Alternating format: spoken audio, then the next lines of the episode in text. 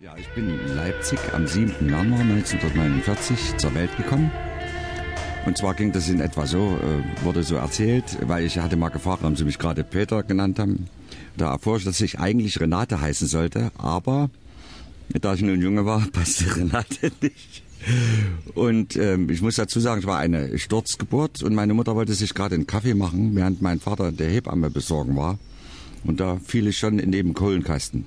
Also jedenfalls kam die Nachbarin dazu, weil irgendwie äh, daneben ähm, war wohl mein Schreien zu hören oder vielleicht auch meine Mutter geschrien, keine Ahnung, vor Schreck. Jedenfalls hatte ich das mitgekriegt, eilte herbei und sagte, das sieht doch aus wie der schwarze Peter.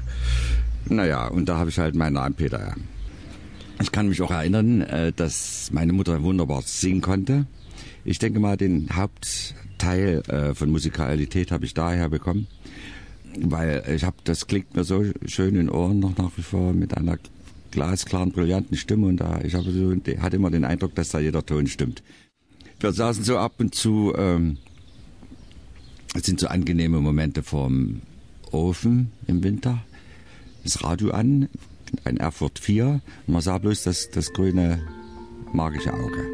Das schwoll immer an und ging so zu. So. Das war für mich immer spannend. Und da hat äh, meine Mutter immer äh, oft irgendwelche Schlager und so einfach so mitgesummt. So fand ich immer hübsch und schön angenehm. Und äh, es war halt ganz glücklich, dass meine Mutter war Kindergärtnerin in der Goldschmidtstraße im Keller von der Goldschmidt-Schule. Das war eine Schule, für, wo Kindergärtnerinnen ausgebildet wurden. Und sie sehr, aber in der Schule war eben dieser Kindergarten drin und dort bin ich dann auch hingegangen. Und da stand ein Klavier das heißt, eigentlich war es ein richtiger großer Flügel. Und ich habe schon so meine ersten Spielversuche da gemacht. Konnte noch nicht allzu viel damit anfangen, aber irgendwie hat mich das Instrument schon interessiert. Irgendwann kam dann die Schulzeit und in meiner ersten Klasse zu Weihnachten bekam ich ein Xylophon geschenkt.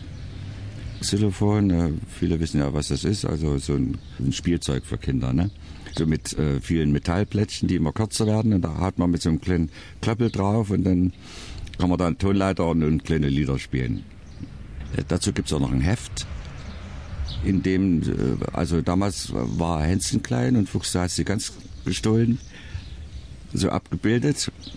Und ich konnte auch schon die ersten Buchstaben lesen und habe dann immer verglichen, weil die Musik hatte ich ja im Ohr von Hänschen klein und Fuchs, hast sie ganz gestohlen. Und habe dann halt mir die richtigen Metallplättchen rausgesucht, wo ich dann mit dem Klöppel draufhauen muss, damit die Melodie zustande kommt.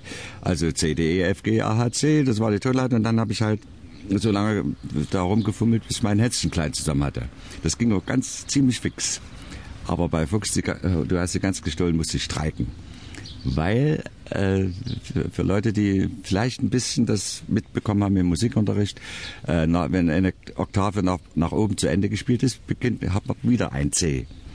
So, aber das war mir bis dahin noch nicht bekannt und deswegen habe ich bei ähm, Fuchs du ganz gestohlen immer wieder, wenn das hohe C dran war, das tiefe C gespielt.